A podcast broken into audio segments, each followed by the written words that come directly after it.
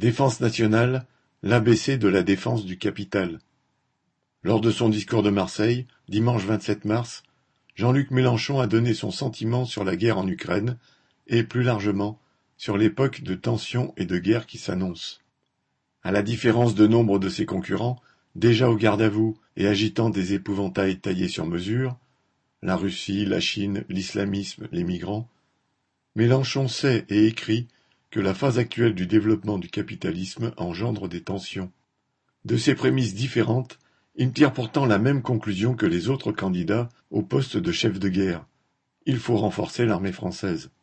Le programme militaire du candidat de la France insoumise, exposé sur son site, va de la dissuasion depuis l'espace jusqu'au retour de la conscription, de la fabrication française de la totalité des armements jusqu'au respect dû aux militaires, de la cyberguerre à la détection des sous-marins nucléaires par émission d'antineutrinos. À quoi sert d'étaler un tel programme de mort industrielle, sinon à se montrer prêt à s'agenouiller devant les puissances du capital et à exiger des travailleurs qu'ils en fassent autant?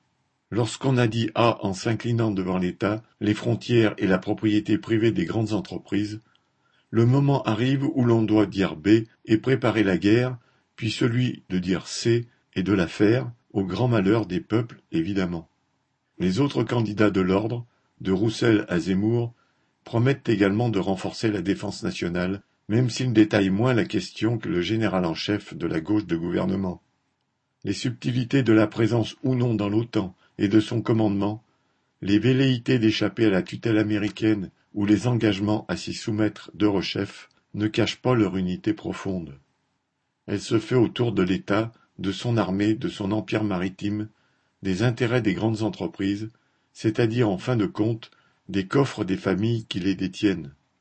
Ils l'expriment tous de la même façon, en s'entourant de drapeaux tricolores, de références émues à la France et en chantant la gloire de la défense nationale. Pour eux, gare à celui qui pense autrement. P. G.